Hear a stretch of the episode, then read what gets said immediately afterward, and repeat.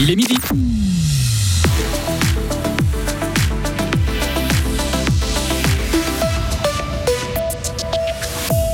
Les professions dites féminines sont méprisées et sous-payées. L'Union syndicale suisse enfonce le clou à un mois de la grève féministe. Risque-t-on une pénurie de bois de chauffage? Sa consommation a augmenté de près d'un tiers en quatre ans dans le canton de Fribourg. Il est parti pour mieux revenir une quatrième fois. Paolo Tramezzani de retour sur le banc du F Session. Ça ressemble presque à une blague, mais non. Temps sec en fin de journée, retour du soleil pour demain avec toujours de la bise. Sarah Camporini, bonjour. Bonjour Greg, bonjour à toutes et à tous. Les métiers euh, dits féminins sont méprisés. Oui, et cette situation explique en partie les inégalités salariales entre hommes et femmes. C'est ce que constate l'Union syndicale suisse à un mois de la grève féministe du 14 juin. L'USS a mené une enquête dans divers secteurs. Vania Aleva, vice-présidente de l'organisation. Nous constatons que les salaires horaires des professions dites féminines sont beaucoup plus bas malgré une formation. Nous voyons que les femmes bénéficient beaucoup moins d'une 13e salaire et que la progression salariale dans des branches à majorité des femmes est beaucoup plus faible. Donc ni la formation ni l'ancienneté a un effet tangible. Et les syndicats formulent trois exigences. Toute personne, quel que soit son sexe, qui a effectué un apprentissage doit avoir au moins 5 000 francs de salaire par mois. Personne ne devrait gagner moins de 4 500 francs pour un plein temps et tout le monde doit avoir droit à un 13e salaire. Une bonne surprise pour la ville de Fribourg. Les comptes 2022 affichent un bénéfice de 24 millions de francs alors que le budget prévoyait une perte de 3 millions. Ce résultat positif est principalement dû à des revenus d'impôts en hausse. Ceux-ci se sont révélés 30 millions supérieurs à un budget élaboré avec prudence en raison du contexte. C'est tout simplement la situation la plus saine jamais connue dans le chef-lieu cantonal, comme l'indique le grand argentier communal dans un communiqué. La ville de Fribourg affiche une fortune de 168 millions. Se chauffer grâce au bois, c'est tendance. Et dans le canton de Fribourg, entre 2017 et 2021, la consommation de bois énergie a augmenté de plus de 30%. Les projets de chauffage à bois se sont multipliés. Pour savoir si les forêts du canton de Fribourg vont pouvoir répondre à la demande en hausse, les autorités ont fait un rapport. Publié la semaine passée, il montre que les nouveaux grands projets de chauffage à distance devront s'inquiéter dès le début de la fourniture du bois. Mais qu'en est-il si vous voulez, en tant que privé, installer un chauffage à bois? Dominique Chalère, chef de service des forêts et de la pour les privés, ils peuvent continuer, on est dans des quantités qui sont beaucoup plus négligeables, mais il est toujours bien de s'assurer finalement auprès des producteurs, il y a les unités de gestion forestière qui produisent du bois, et elles sont tout à fait à même de dire quelles sont leurs capacités de production supplémentaires, et puis auprès aussi d'entreprises privées qui font de la promotion du bois et de l'exploitation de bois, de, de pouvoir s'assurer finalement d'avoir du bois et puis d'avoir des contrats euh, à, long terme. Et si les forêts publiques sont très bien exploitées, celles qui appartiennent à des privés sont souvent sous-exploitées.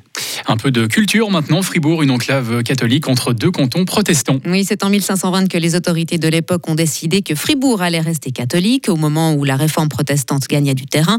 Pour revenir sur cette période charnière pour la vie religieuse du canton, le musée gruérien a mis sur pied l'exposition temporaire Réforme et Fribourg resta catholique en collaboration avec les amis de la BCU. Simone de Reif est la représentante de cette association et la conceptrice de l'exposition. Nous sommes à une époque où la réforme dite protestante pénètre très largement en Suisse romande, à preuve toutes les terres qui entourent Fribourg sont passées à la réforme. Là, il y a différents facteurs que nous mettons en évidence qui expliquent ce choix de rester fidèle à la religion catholique. Il y a différentes explications, mais il n'y en a pas une seule. C'est une situation complexe, comme le sont toutes les situations historiques. Plusieurs raisons expliquent pourquoi Fribourg a décidé donc de rester catholique, des raisons économiques, mais pas seulement. On retrouve Simone de Reif. Il y a des raisons qui tiennent aux personnes, en l'occurrence l'ecclésiastique qui a influencé les autorités fribourgeoises avait fait le choix du maintien du catholicisme alors que les prédicateurs qui sont intervenus dans les cantons qui avaient choisi la réforme, en revanche, avaient l'option protestante. Donc là, on voit aussi la part des choix humains dans une décision politique dont les conséquences sont à long terme. L'exposition Réforme et Fribourg reste à catholique est à voir jusqu'au 17 septembre prochain au musée grurien à Bulle. Actualité étrangère maintenant, les défenses antiaériennes ukrainiennes sont entrées en action ce matin avant l'aube pour repousser une nouvelle attaque de drones et de missiles sur Kiev. L'assaut intervient au lendemain du retour dans la capitale de Volodymyr Zelensky après sa tournée en Europe. Le président ukrainien estime que le moment d'une contre-offensive massive n'est pas encore arrivé. Un jeune gendarme abat un de ses collègues avant de se donner la mort. Et ça s'est passé hier en fin de journée à Tagosheim, dans le Haut-Rhin, en France.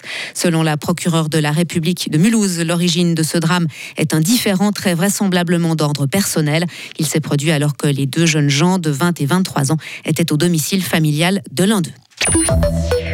La saga du FC Sion se poursuit. Le club valaisan a annoncé ce matin la nomination d'un nouvel entraîneur et c'est un homme bien connu qui revient à Tourbillon. Il s'agit de Paolo Tramezzani, euh, comme nous l'explique Valentin Donzi. Pour l'entraîneur italien, il s'agira, tenez-vous bien, de son quatrième passage sur le banc de tourbillon. Le technicien transalpin avait entamé la saison avec les Cédunois avant d'être limogé en novembre. Fabio Celestini lui avait succédé, puis David Bettoni. Il effectue donc son retour. Paolo Tramezzani avait même déjà occupé ses fonctions en 2017 puis en 2020. Sa mission est claire aujourd'hui, sauver le FC Sion de la relégation. À trois journées de la fin, les coéquipiers du milieu fribourgeois Moussa Arraz figure à la dernière place de Super League avec un point de retard sur Winterthur. Une question se pose, que va faire Paolo Tramezzani de son attaquant vedette Mario Balotelli? Va-t-il lui laisser le brassard de capitaine ou alors va-t-il le mettre sur le banc? Premiers éléments de réponse ce dimanche. Oui, car pour son prochain match, le FC Sion accueillera Young Boys ce dimanche après-midi. Retrouvez toute l'info sur frappe et frappe.ch.